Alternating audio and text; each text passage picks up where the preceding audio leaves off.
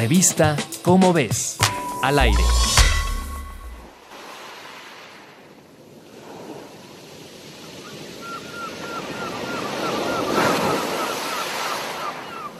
La pesca desbocada es un peligro para la conservación de la biodiversidad marina y las comunidades de pescadores. Por ello, desde 2014 se instauró la norma oficial mexicana 049. ¿Has escuchado de ella?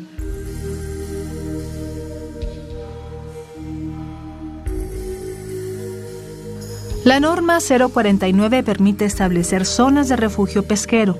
Estas son reservas marinas coordinadas por los propios pescadores cuyo objetivo es conservar la biodiversidad marina. En la actualidad hay 39 refugios en el país, cubriendo una superficie de más de 20.000 kilómetros cuadrados.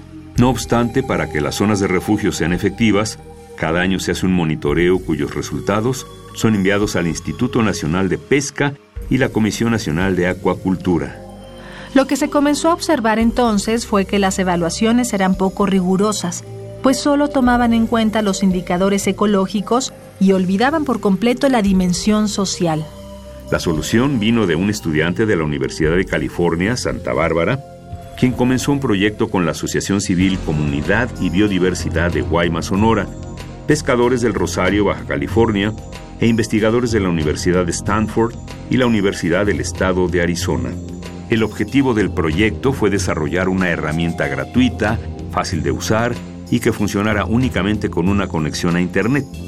Se le llamó Marea. La aplicación Marea toma en cuenta varios indicadores y tres categorías, una biológica, otra socioeconómica y otra de gobernanza. Cada una de ellas contiene una serie definida de variables y ahora los pescadores se pueden capacitar como buzos científicos para evaluar por sí mismos el estado de los refugios pesqueros.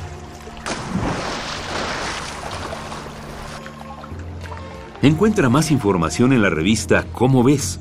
Si te gustan la ciencia y el buceo, quizá encuentres en la marea tu vocación.